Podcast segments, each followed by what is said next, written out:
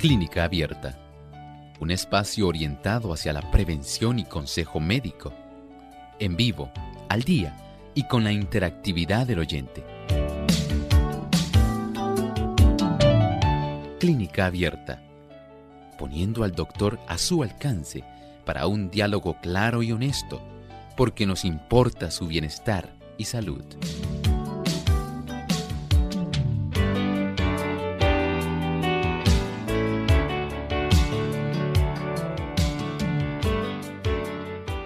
Es una reacción inmunitaria de la glándula tiroides.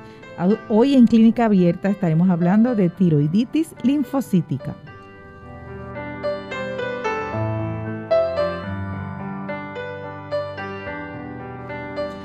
Un saludo muy cordial a todos nuestros amigos que se conectan en el día de hoy a través de 98.3 Radio Sol FM y 93.3. Saludos y un cariño muy especial para todos. También saludamos a aquellos que se conectan a través de la página web radiosol.org y saludamos de manera especial también a aquellos que también a través de las redes de Facebook Radio Sol 98.3 debo decir FM Así que les exhortamos que si no lo ha hecho todavía le dé like y puede compartir el enlace para que otros también reciban la bendición. Les habla Ilka Monel. Le enviamos un saludo muy especial al doctor Elmo Rodríguez. Bienvenido. Saludos cordiales, Ilka. Me da gusto que pueda estar aquí junto a nuestro equipo técnico. Pero por supuesto, muy felices de poder estar compartiendo con nuestros amigos que hoy se han dado cita a esta edición de Clínica Abierta. Claro que sí, también enviamos un saludo muy especial y un abrazo fuerte a todos los amigos que se conectan a través de las emisoras eh, de Santiago de Chile, Plenitud 98.9 FM y Máxima 99.1 FM. Un abrazo para todos también desde Honduras, Stereo Fe, Radio Redención 1380 AM Atlántida y Belice Faith FM, Belice 94.1 y 104.5 FM. Nos sentimos felices de que estén conectados con, con nosotros en este día. Vamos de inmediato entonces a pasar al pensamiento saludable. Además de cuidar tu salud física, cuidamos tu salud mental. Este es el pensamiento saludable en clínica abierta.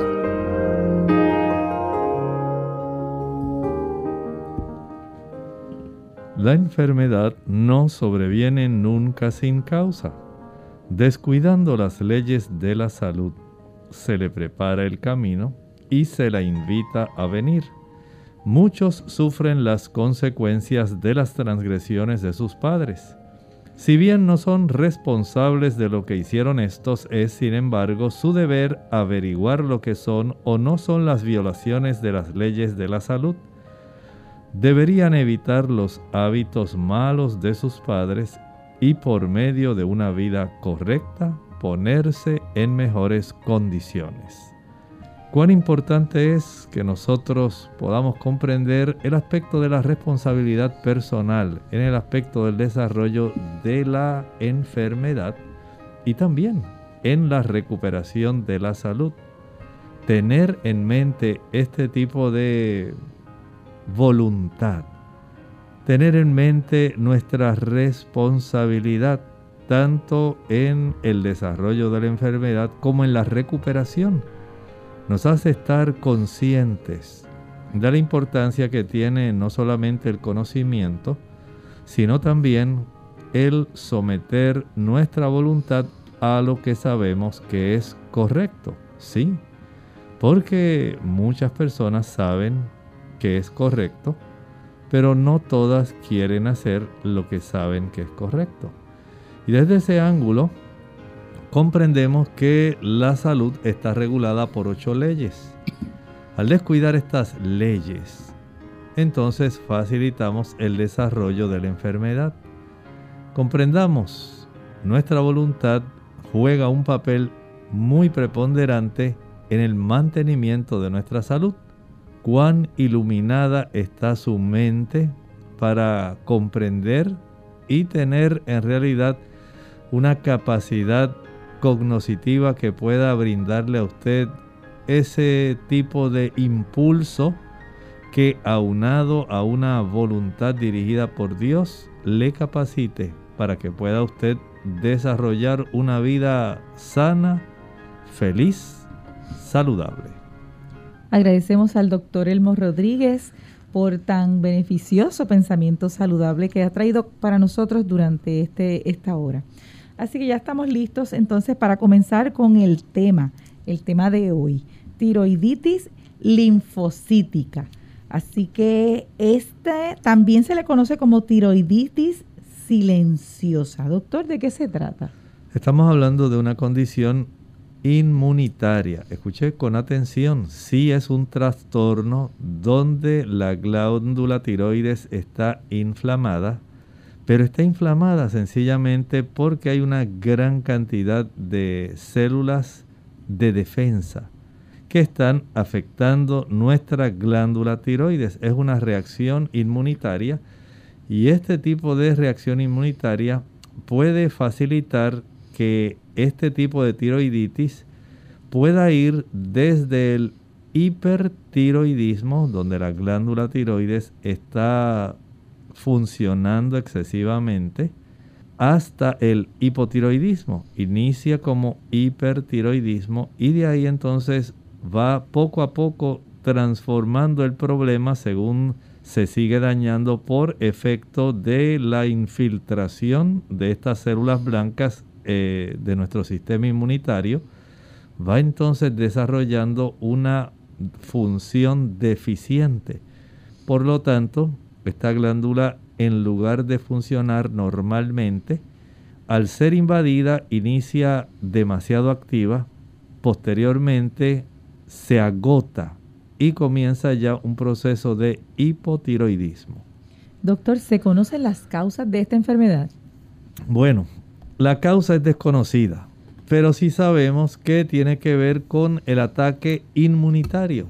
Recuerden que nosotros tenemos una serie de mecanismos para poder defendernos de cualquier tipo de patógeno, ya sea bacteria, virus, hongo, pero también de sustancias que pudieran ser perjudiciales, que incluyen sustancias químicas.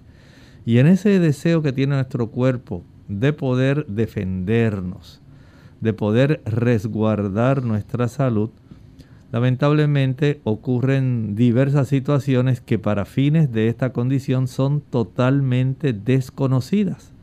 Son desconocidas, pero existen. Nosotros no los vemos, pero ahí está. Y este tipo de situaciones, aunque no se sabe la causa, sí se ha dado cuenta la ciencia médica que es una condición real donde hay una buena cantidad de células blancas que constituyen parte de nuestro sistema de defensas y estas células blancas lamentablemente van a atacar y de esta manera afectan nuestro sistema de la glándula tiroides. Esto entonces facilita todo el trastorno de la condición que estamos viendo que se titula en sí tiroiditis silenciosa o sencillamente linfocítica, porque los linfocitos, que son esa variedad de células blancas que se encargan de tratar de producir, hay una cantidad que produce las inmunoglobulinas, los anticuerpos, son los linfocitos B, pero hay otra cantidad que tienen otras funciones llamados linfocitos T. Pero desde ese ángulo este grupo de células blancas que debieran defendernos, lo que hacen es atacar nuestros tejidos normales activados por una situación desconocida. Doctor, hay algo que me llama la atención y es que esta enfermedad puede ocurrir en mujeres que acaban de tener un bebé. Sí, aparentemente hay un efecto que pudiera desarrollarse a consecuencia hormonal. No se ha podido precisar que esto sea así. No se sabe si es porque en el proceso de desarrollo eh, embrionario, fetal, mientras ese producto se está desarrollando, puede haber el desarrollo de algún tipo de proteína que pudiera enviar una señal equivocada para que la dama que está embarazada entonces pueda tener un efecto que le facilite a las células de defensa de nuestro cuerpo, las células blancas, los linfocitos. Aunque hay macrófagos que constituyen la mayor parte de los soldados de defensa, los linfocitos son casi el 45%. Y esto va a trastornar de una u otra forma. No sabemos si son las hormonas, si es algún aspecto proteico o u hormonal que se está desarrollando, que va a facilitar que esto facilite el que ese trastorno pueda entonces desarrollarse afectando la glándula tiroides. Ya usted mencionó que se desconoce la causa de esta enfermedad, pero pudiéramos eh, quizás pensar que hay algunos medicamentos que pudiesen causar esta, esta enfermedad también. Hay ciertos medicamentos que pueden facilitar este trastorno. Por ejemplo, el interferón, que normalmente se utiliza para estimular el sistema inmunológico. Por alguna razón, personas que lo utilizan no siempre van a desarrollar este problema, pero sí eh, el administrar este tipo de producto va a facilitar que haya un trastorno inmunitario y los linfocitos comiencen a atacar esta glándula. También hay otro medicamento llamado amiodarona y también otros tipos de quimioterapia que al trastornar o enviar señales que pueden ser mal interpretadas por nuestro sistema inmunológico, especialmente el aspecto celular, estas células, eh, principalmente los linfocitos, puedan entonces sufrir este tipo de equivocación porque normalmente no debieran atacarlos, atacar a la, a la persona. Pero lamentablemente por alguna razón reciben señales que les facilitan el utilizar las células que constituyen los folículos de nuestra glándula tiroides en enemigas, en el objeto de ataque. Y ahí entonces comienza ese despiadado proceso de ataque que daña y trastorna esta glándula tan importante. Muy bien, vamos a hacer nuestra primera pausa y al regreso continuamos con el tema tiroiditis linfocítica.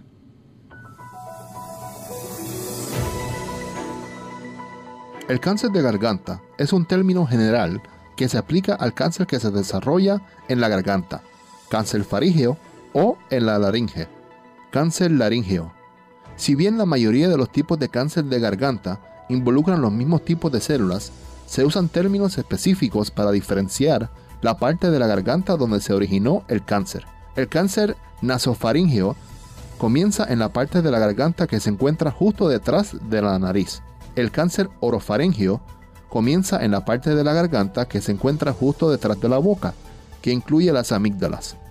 El cáncer hipofaringeo comienza en la parte inferior de la garganta que se encuentra arriba del esófago y la tráquea. El cáncer glótico comienza en las cuerdas vocales. El cáncer supraglótico comienza en la parte superior de la laringe e incluye cáncer que afecta la epiglotis, que es la parte del cartílago que impide que los alimentos vayan hacia la tráquea. Y el cáncer subglótico comienza en la parte inferior de la laringe por debajo de las cuerdas vocales. Entre los signos y síntomas del cáncer de garganta se pueden incluir los siguientes. Tos, cambios en la voz como ronquera o no hablar con claridad, dificultad para tragar, dolor de oído, una protuberancia o llaga que no cicatriza, dolor de garganta y pérdida de peso.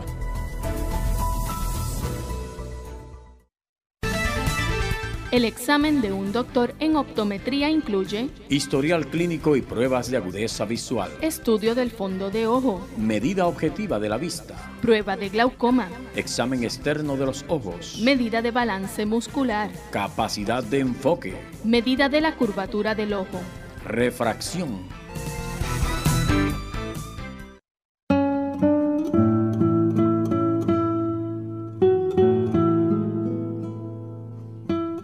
familia es la presencia primordial.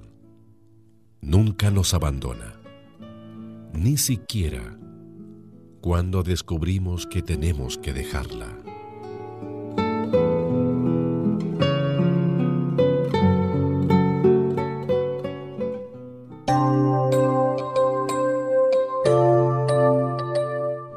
De regreso a Clínica Abierta, hoy con el tema tiroiditis linfocítica, también conocida como tiroiditis silenciosa. Y pienso yo que silenciosa, no sé, doctor, será porque no se manifiesta algunos síntomas o que uno no se da cuenta. Eso yo aquí pensando a ver por qué se le llamaría tiroiditis silenciosa. Bueno, sencillamente la persona no se da cuenta de que está siendo invadida. Usted sigue llevando, realizando todas las funciones normales de la vida, pero así enfrente de sus propios ojos esta infiltración de células blancas de linfocitos se va desarrollando y usted no se da cuenta. Por lo tanto, sencillamente los cambios que van alterando el que estas eh, células linfocíticas vayan afectando primero, estimulando que esta glándula, la tiroides, que dicho sea de paso, es la glándula que regula nuestro metabolismo, ¿sí? ¿A qué velocidad nuestro cuerpo utiliza los nutrimentos? Eh, ¿Qué hace nuestro cuerpo para mantener una temperatura basal? Usted se toma su temperatura, casi siempre va a tener 36.8, 37, 36, 37.1 una temperatura que fluctúa a lo largo del mes, ocurre con las damas en los aspectos menstruales. Hay una fluctuación de temperatura a lo largo de todo el mes. Cada uno de nosotros tiene fluctuaciones de temperatura durante el día y cada uno tiene una velocidad a la cual utiliza diversos tipos de productos durante el día para generar energía. Y la glándula tiroides, además de controlar el metabolismo basal, va a encargarse también de la síntesis proteica. ¿A qué velocidad, por ejemplo, se le facilita a diferentes células estimular el núcleo para que ese núcleo dé órdenes de tal manera que se puedan producir, sintetizar diversos tipos de proteínas que pueden incluir proteínas, digamos, tipo insulina, tipo anticuerpos. Dar órdenes para que se realicen funciones de producción proteica, de síntesis.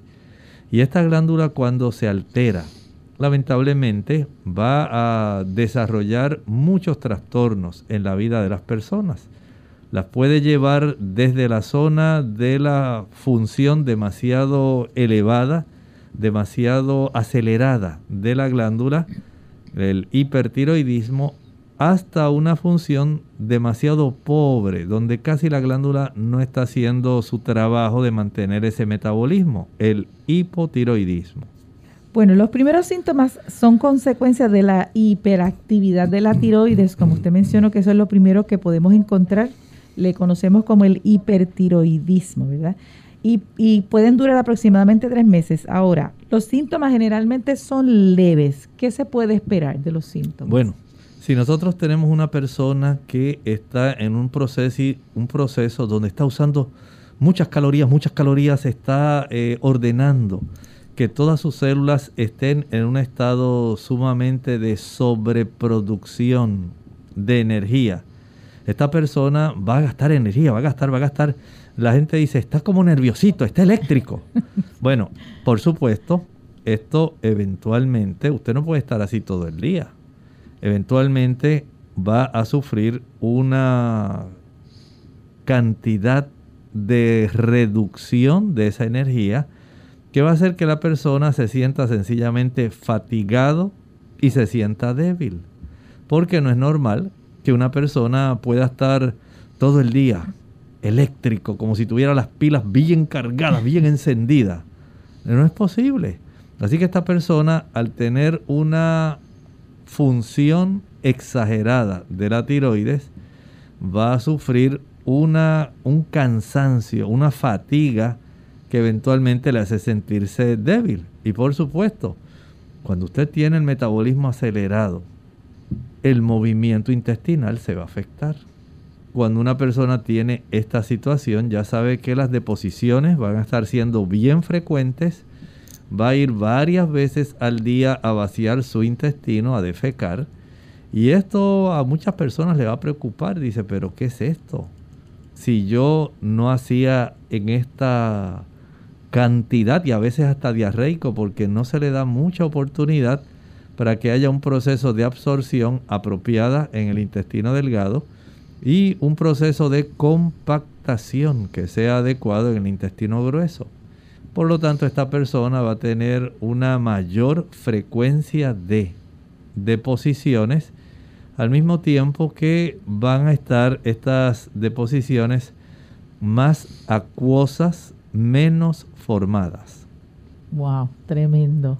Aquí yo estoy pensando en las amas de casa que nos gustaría tener esas energías para poder trabajarlo, pero sabemos que entonces hay que estar pendiente de nuestra salud y verificar, ¿verdad? Con nuestro médico para ver que, que esas energías tan, tan, eh, que todo el tiempo estemos ahí produciendo, pues no sea, no sea algo que, que tengamos que revisarnos.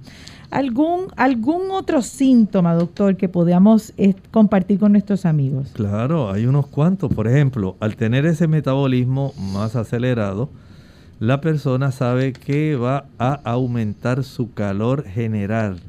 Recuerden que cada uno de nosotros tiene una temperatura producto de ese metabolismo general. Esa temperatura nos identifica de que estamos vivos. Usted dice, doctor, ¿cómo es eso? Sí. ¿Alguna vez a usted le ha tocado presenciar la muerte de alguien? Cuando usted lo toca, la persona que está palpando dice, ya se puso frío.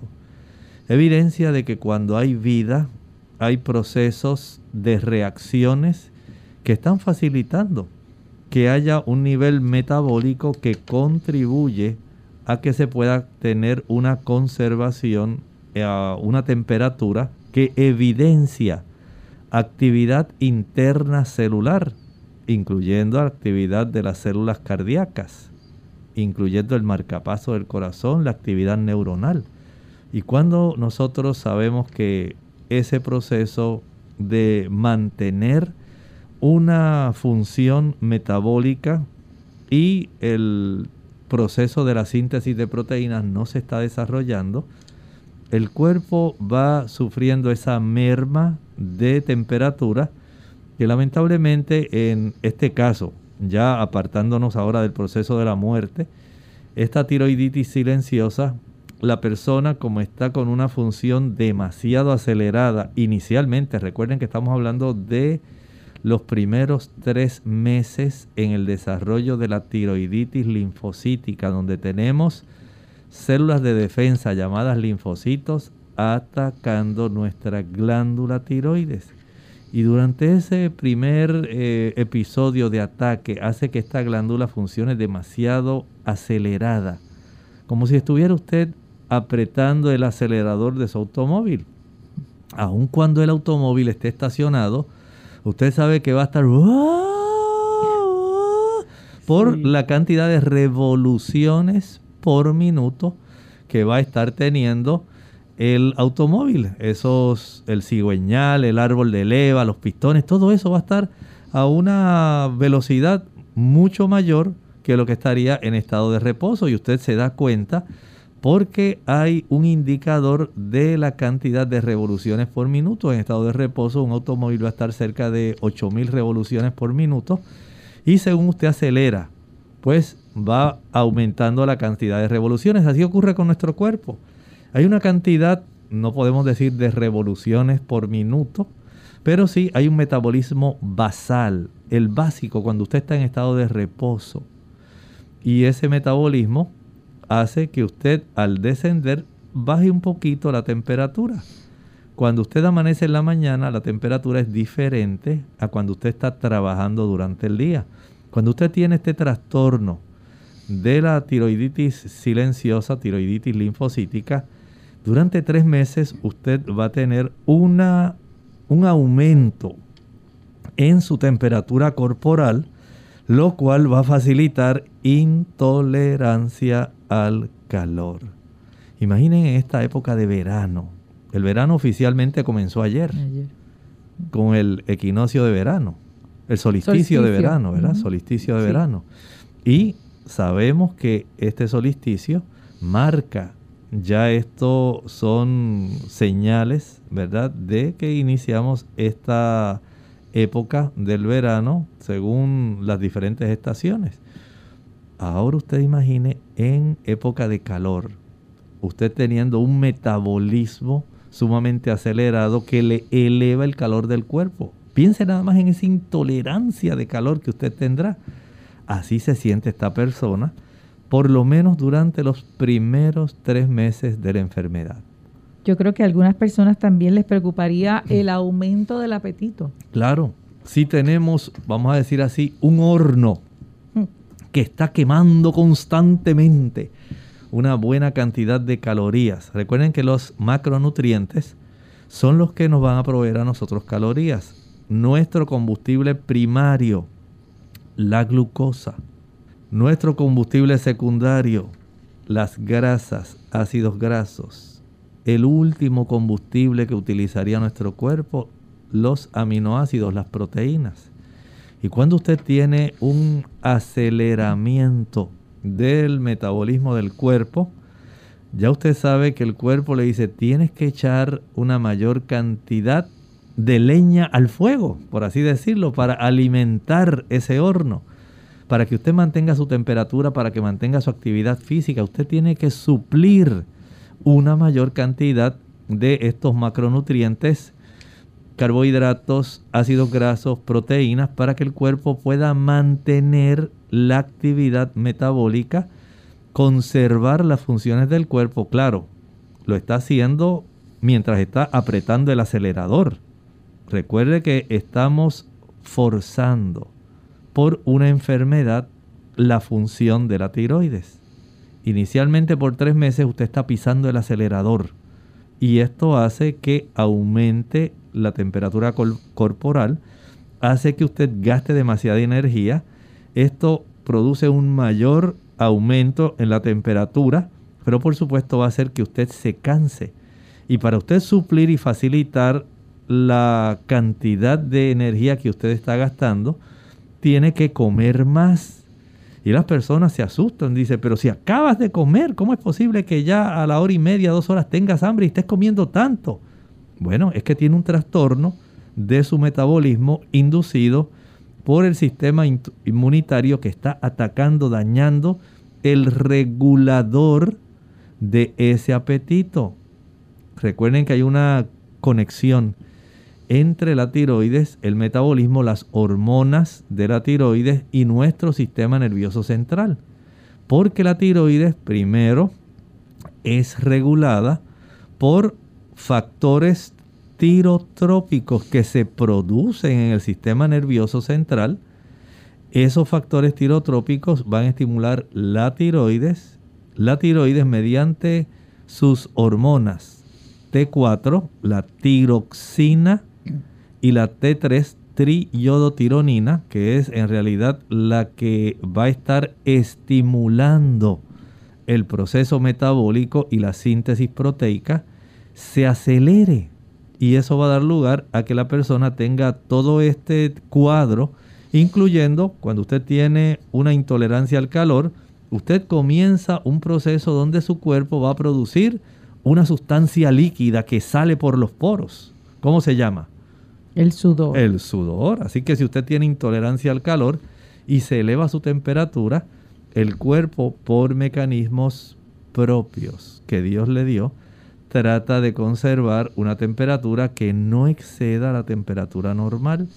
Y el sudor es una forma no solamente de depurar, de desechar, de descartar sustancias que no sirven, también ayuda a refrescar la superficie de la piel tratando de equilibrarla a la superficie ambiental, la temperatura ambiental, pero que mantenga el ambiente interno, la homeostasia interna, para que usted conserve un calor que sea adecuado producto de ese proceso de metabolismo. Esto está interesante, Ilka. Sí. Pero hay mucho que hablar. Interesante, sí. ¿Ves, doctor? Vamos a continuar. Eh, luego de la segunda pausa, no se retiren porque el doctor seguirá compartiendo más información sobre la tiroiditis, tiroiditis, debo decir, linfocítica. Regresamos en breve.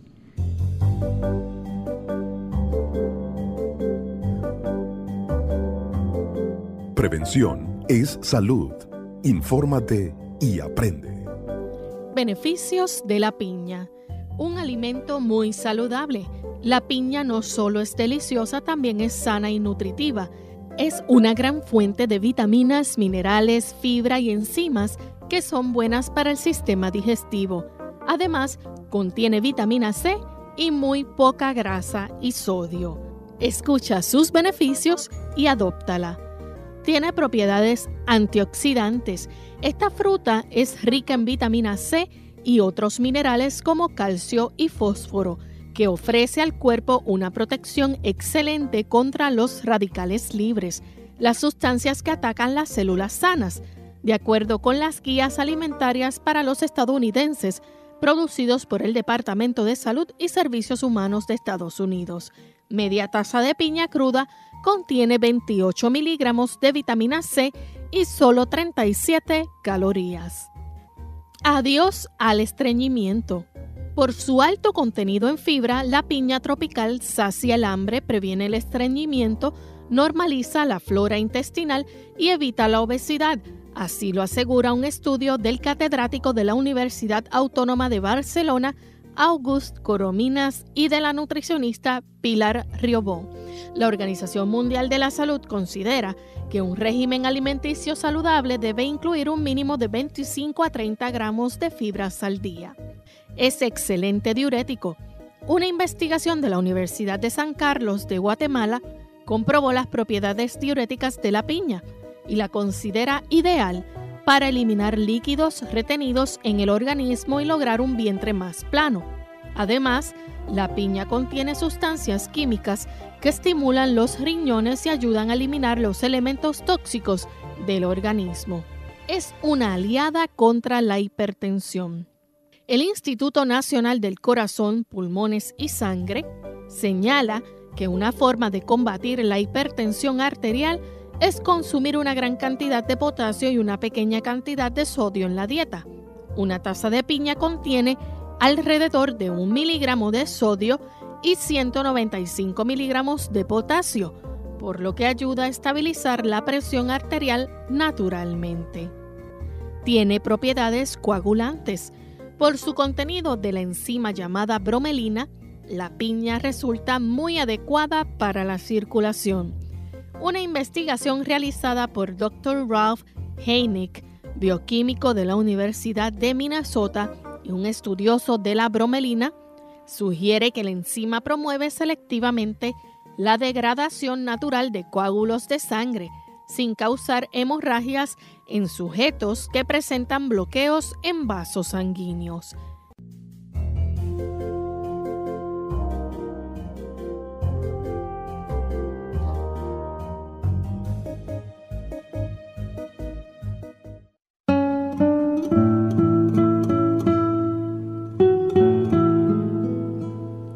Dejarlo todo para mañana es como usar una tarjeta de crédito.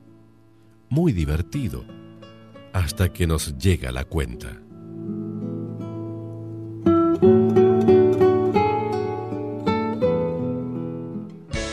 Unidos con un propósito, tu bienestar y salud.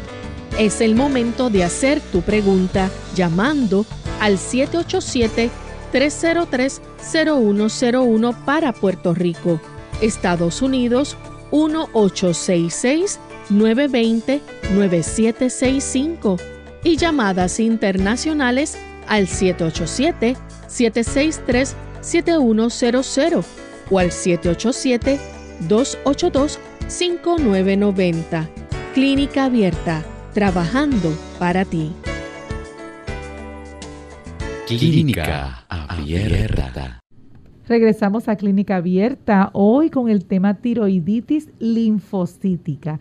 Hemos estado hablando con el doctor, conversando aquí sobre lo de lo que se trata esta enfermedad. Ah, también hablamos hace un ratito sobre las causas y antes de la pausa estuvimos hablando un poco sobre los primeros síntomas que pueden aparecer durante los primeros tres meses de, esta enfermedad. Así que doctor, ¿Qué, otras, ¿Qué otros síntomas pueden aparecer? Miren, cuando hay estos primeros tres meses que está en ese episodio de hipertiroidismo, la dama va a tener periodos menstruales que son irregulares. Va a sufrir la persona, generalmente recuerde que esto lo sufren más las damas, ocurre más en las damas. Van a desarrollarse cambios en el estado de ánimo, generalmente irritabilidad. Recuerde que la persona está hiperkinética está demasiado activa, muy nerviosa. Va a desarrollar calambres musculares, nerviosidad, inquietud, palpitaciones, pérdida de peso. Esto ocurre en esos primeros tres meses. Ahora, una vez ya ese periodo de hipertiroidismo inicial de tres meses se finaliza, ahora entonces el cuerpo cae en el otro extremo, en la hipoactividad, donde ahora la actividad es el polo opuesto, es totalmente lo contrario al hipertiroidismo. Aquí tenemos una persona que se va a fatigar fácilmente, una persona que el metabolismo no le está facilitando la provisión de sustancias, la provisión de calorías, la provisión de principalmente proteínas, para que el núcleo de las órdenes necesarias, de tal manera que la persona pueda llevar a cabo una vida normal. Y ahora tenemos literalmente el polo opuesto. Nos fuimos del polo norte, del hipertiroidismo, y llegamos al polo sur, al hipo la poca actividad. entonces la persona ahora va a tener cansancio. Primero estaba sumamente activo, eléctrico. Ahora no. Ahora tenemos una persona que está fatigada, cansada, que no quiere trabajar, que comienza a hacer un trabajo y dice, ay no, tengo que sentarme, ay ya yo no puedo con mi alma, no puedo, no puedo, esto, no, no me deje esta situación, yo no sé qué me está pasando, pero yo no era así. Yo antes viraba el mundo, pero ahora no. no me, ni me parezco a quien yo era en mi actividad física. Ahora desde que me levanto, aun cuando haya dormido, es más, me dan hasta deseos de seguir durmiendo y durmiendo y durmiendo porque usted tiene esa glándula que regula su actividad general, su metabolismo. No está funcionando bien. Así que usted va a estar fatigada. Esta persona ahora va a estar estreñida, todo lo contrario al hipertiroidismo. Así que el paciente que está en esta hipoactividad, en esta reducción del metabolismo basal, en esta situación donde hay una menor síntesis proteica, no va a haber un buen movimiento intestinal y la persona básicamente va a estar bien estreñida. No va a estar eh, con su defecación diaria tiene problemas. Y dice, pero ¿qué me pasa? Si yo tampoco tenía este problema. Ahora estoy notando que no estoy yendo al baño como yo acostumbraba antes. Es más, apenas estoy yendo a defecar. Estoy yendo una vez cada tres o cuatro días. Nos pusimos entonces en una situación sumamente difícil opuesta. Lo mismo va a ocurrir, digamos, con la temperatura. El que estaba en los primeros tres meses cuando tenía el hipertiroidismo, se sentía sumamente caliente. Era una persona que podía literalmente decir estoy intolerante al calor y esta persona sudaba y no encontraba dónde ubicarse para que se le pudiera tolerar la temperatura tan grande que él sentía internamente, ese fogaje, ese calentón. Pero ahora tenemos una persona que está intolerante al frío, está en el polo opuesto. Aquí tenemos esa persona que ahora básicamente, a pesar de que estemos en el verano, de que los demás tengan calor, ella tiene que andar con algún suéter puesto porque siente frío. Y entonces las personas le preguntan, pero tú estás mal, ¿qué te pasa? Tú no estás bien, tú no estás bien porque ¿quién en pleno verano va a estar usando un suéter y de manga larga? Sí, dice la persona, es que estoy sufriendo cambios, yo no sé qué me pasa. Pero lamentablemente primero me daba mucho calor hace tres meses atrás, ahora no. Ahora tengo intolerancia al frío. Y cuando el metabolismo comienza a tener esta situación, se alteran hasta nuestra piel.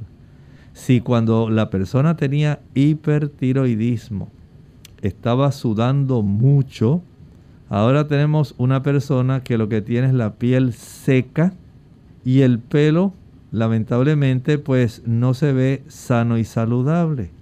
Noten que estamos literalmente en una situación totalmente opuesta a la inicial. Y esta persona, al no tener un metabolismo que esté normal, está muy enlentecido, digamos, este automóvil está frenando en lugar de que usted pueda acelerarlo para correrlo normalmente, esta persona va con el freno puesto. Así que esta persona no va a tener mucho apetito y lo que va a hacer es con lo poco que coma aumentar peso. Vean entonces que al trastornar esta glándula tan importante que nosotros tenemos precisamente enfrente de nuestro cuello, ahí donde se junta, digamos, debajo del caballero, cuando usted ve ahí, debajo de la zona donde está la manzana de Adán, ahí usted tiene una glándula en forma de escudo o de lacito llamada la glándula tiroides. Y esta glándula, cuando usted la analiza bajo un microscopio, está compuesta por unidades que se llaman folículos. Así como los pulmones, básicamente tienen unas unidades funcionales que se llaman alvéolos. Nuestra glándula tiroides tiene unas unidades funcionales que se llaman folículos. Estos folículos básicamente están compuestos por células, unas células que tienen unas capacidades asombrosas. Es un conjunto de células, piense como si fuera una piscina. Todas las piscinas o albercas alrededor tienen una zona que es de cemento. Y hacia adentro entonces ya viene la orilla y el agua. Algo parecido son estos folículos ese borde de la piscina, de la alberca, que casi siempre es de unas eh, losas o losetas así como color terracota, que evitan que la persona vaya a resbalarse, pero que son bonitas y hacen esa distinción, ¿verdad? Entre el cemento que está alrededor de la piscina o la alberca. Ese borde especialmente está compuesto de una sola capa de células. Estas células van a controlar, tienen una capacidad de ser influidas por sustancias que regulan la captación de yodo. ¿Escuchó bien? Sí. Hay unos factores que intervienen en el intercambio de sodio y de yodo.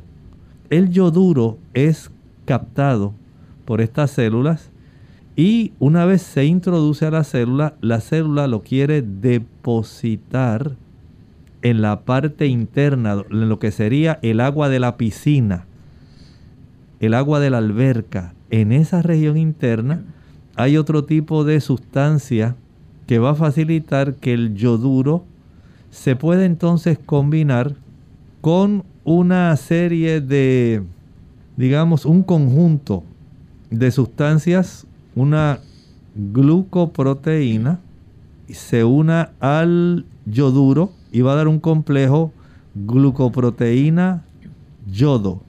Y esto en realidad es lo que va a constituir el coloide, que es lo que sería, digamos, el agua de la piscina. Ahí está almacenado.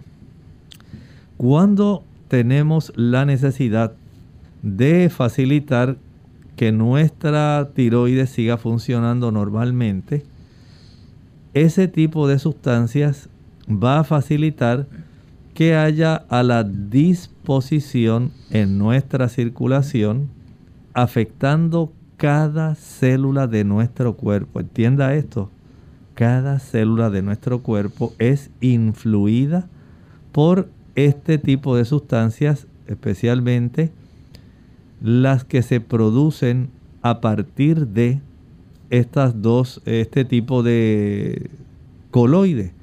La tetrayodotironina, que se llama tiroxina, o sencillamente la T3, la triyodotironina. En nuestra sangre circulan ambas. Sin embargo, la tetrayodotironina excede por mucho, casi en una proporción de 20 a 1, a la triyodotironina. Porque la tetrayodotironina generalmente está unida a diferentes tipos de transportadores y de proteínas para poder ser enviadas a diferentes partes del cuerpo, pero básicamente quedan ahí en, esta forma inactiva que el cuerpo cuando quiere activarla, la transforma en la triyodotironina. Cambia de tiroxina de T4 a T3. Y es la T3 la que va a estar induciendo los cambios que se van a realizar en el interior de las células, van a influir en el metabolismo, van a influir en que se puedan sintetizar más proteínas. Y este hecho asombroso que afecta a nuestras neuronas, afecta las uñas que usted produce. Y usted dice, ay doctor, mire lo que me pasó aquí en la uña, me salió así como si fuera un surco. ¿Y por qué sería eso? Y mire, yo tenía estas líneas y usted dice, ¿y por qué eso ocurre? Saben que estas eh, diferentes sustancias van a estimular el lugar donde se producen las uñas, van a estimular el pelo, por eso el pelo en el hipotiroidismo tiene una calidad y en el hiper tiene otra calidad. Por eso usted tiene más hambre en el hiper que en el hipo. Y es por la actividad de este tipo de eh, diferentes hormonas que afortunadamente tienen la oportunidad de autorregularse. Estas hormonas mismas son las que le dicen a la tiroides, ya no sigas produciendo más hormonas, aguanta, aguanta, porque si no podemos producir otros trastornos. De por sí, en la situación que estamos contemplando hoy, esta tiroiditis silenciosa o tiroiditis linfocítica, hemos visto que durante los primeros tres meses se desarrolla el polo superior, el hipertiroidismo, hay demasiada actividad, que posterior a los tres meses generalmente desarrolla hipotiroidismo, todo lo contrario. Y este tipo de situación puede persistir muchos meses en algunas personas. Hay personas que no van a notar eh, los síntomas del hipertiroidismo, pero sí van a notar los del hipotiroidismo. Y no tienen síntomas del hipertiroidismo al comenzar, pero eso no quiere decir que no se estén afectando. Y esto entonces es lo que lleva a la persona a buscar ayuda al médico, Ilka. Así es. Van al médico porque dicen, yo quiero saber qué está ocurriendo conmigo. Así es. Vamos ahora a atender una, una pregunta a través de Facebook. Judith Silva Díaz, desde Bogotá, Colombia. Ella nos dice, mi esposo tenía la tiroides alta, le dieron medicamentos y ahora la tiene súper baja. ¿A qué se debe y qué puede tomar? Bueno, recuerden que los medicamentos que se utilizan para el control de la glándula tiroides deben ser estrictamente supervisados. Estos medicamentos, especialmente cuando la persona tiene hipertiroidismo, que la tenía alta, se debían haber administrado de tal manera que pudieran ir reduciendo esta función tiroidea, ese metabolismo, la tasa metabólica, hasta que se alcanzara una función normal. Sin embargo, es el tipo de, digamos, procedimiento que se utilizó. Hay ocasiones cuando se usan algunos medicamentos, pero hay otras ocasiones cuando pudieran administrarse ciertos medicamentos que pueden facilitar el que la glándula tiroides ahora se vaya exactamente al polo opuesto por el procedimiento que se utilizó, especialmente si se utilizó yodo radioactivo, que esto tiende a producir unos efectos a largo plazo que facilitan que la glándula llegue al hipotiroidismo. Por lo tanto, hay que asegurarse primero, Judith, cuáles fueron los medicamentos que se utilizó. Si se fue, digamos, tapazole, metimazole, qué medicamentos fueron o si fue yodo radioactivo para saber por qué causa se llegó al extremo del hipotiroidismo. Muy bien, doctor. ¿Qué pruebas y exámenes y qué, el examen físico que podría mostrar? bueno, el médico siempre va a hacer una serie de preguntas. ¿Desde cuándo está así? ¿Cómo se siente? ¿De qué se acompaña este problema? Eso es muy importante en el ámbito médico. No es solamente decir, ah, doctor, mire, yo creo, yo creo que yo tengo. No. Eso está bien que usted sospeche. Pero hay que preguntar hay que recibir información, el médico tiene que recibirla. Eh, le ha aumentado la temperatura, ah, doctor, mire que sí, yo me siento así como que me estoy quemando, doctor, y ahora como y como y como y como y como y como, y no encuentro, doctor, mire cada dos horas, o sencillamente ahora tengo muchas palpitaciones, estoy perdiendo mucho peso, estoy enflacando mucho, estoy bien irritable, todo eso el médico lo tiene que saber, porque eso le va a ayudar al médico para saber, por lo menos, el palpar la glándula tiroides para saber si esta glándula eh, está creciendo. Si comienza a palparse muchos lóbulos, va a escuchar su corazón, va a tomar el pulso para saber si usted tiene la frecuencia del corazón muy elevada. Va a observar sus manos para ver si usted está sudorosa y temblorosa. Los reflejos en los casos del hipertiroidismo van a estar hiper estos reflejos va a haber hiperreflexia. La piel sudorosa y caliente, pero él no solamente va a conformarse con el aspecto de la inspección física, va a ordenar algunos estudios. Por ejemplo, la captación de yodo radioactivo, el nivel de la hormona estimulante de la tiroides, TSH, es muy importante saber ese nivel porque si esta está normal, pues el médico sabe que la situación está bien. Pero si esta comienza a elevarse, entonces va a tener que ordenar en los niveles de T3, los niveles de T4, para saber qué está ocurriendo, eh, digamos, en el aspecto de la entrega, la eh, captación de estas hormonas tan importantes. La tasa de sedimentación eritrocítica ayuda a que el médico sepa que hay procesos de inflamación al igual que la proteína C reactiva. Estos son algunos de los estudios que se pueden ordenar y también actualmente hay formas de detectar estas enfermedades de la tiroides antes y después de iniciar medicamentos para poder tener una precisión en el aspecto de ayudar a la persona a que tenga un funcionamiento lo más cercano a la normalidad.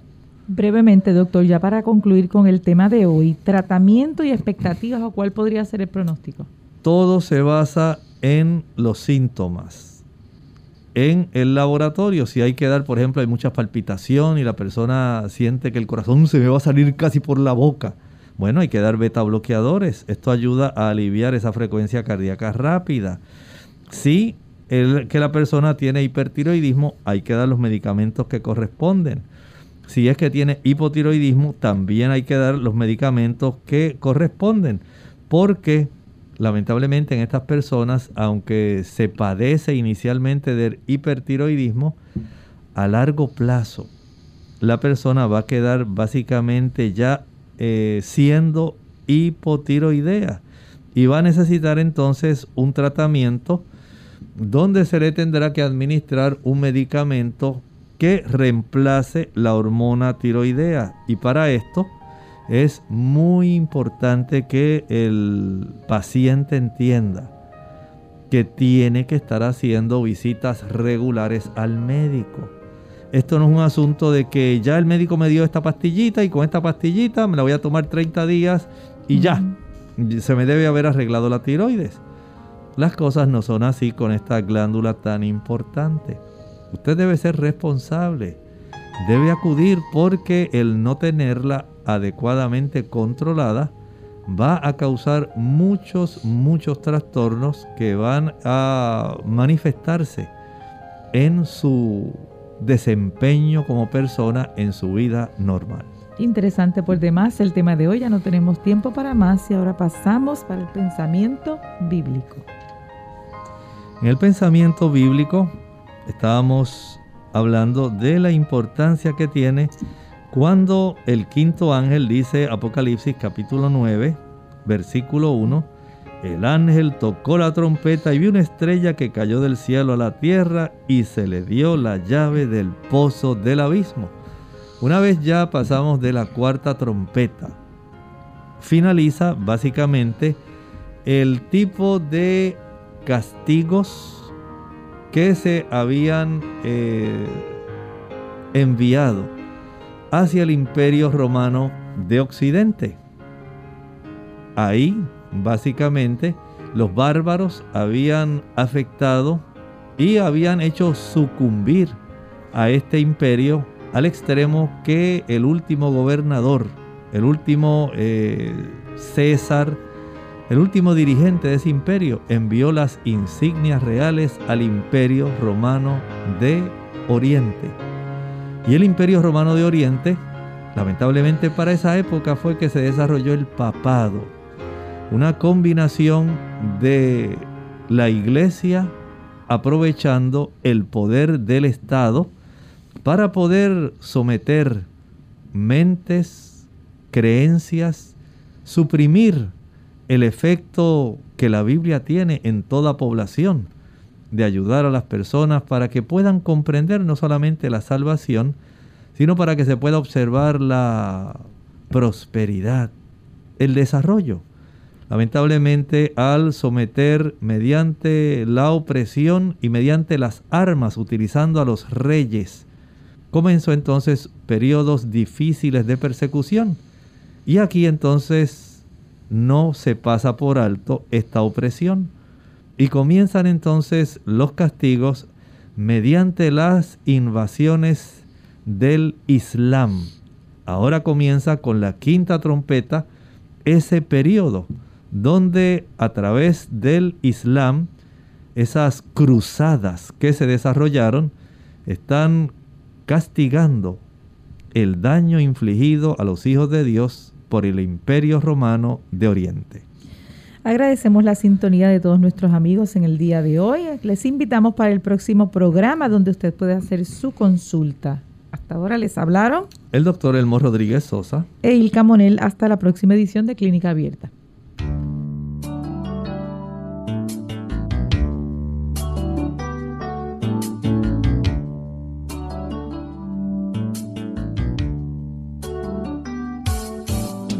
Clínica Abierta no es nuestra intención sustituir el diagnóstico médico.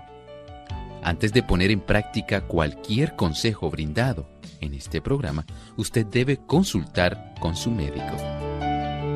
Hasta la próxima.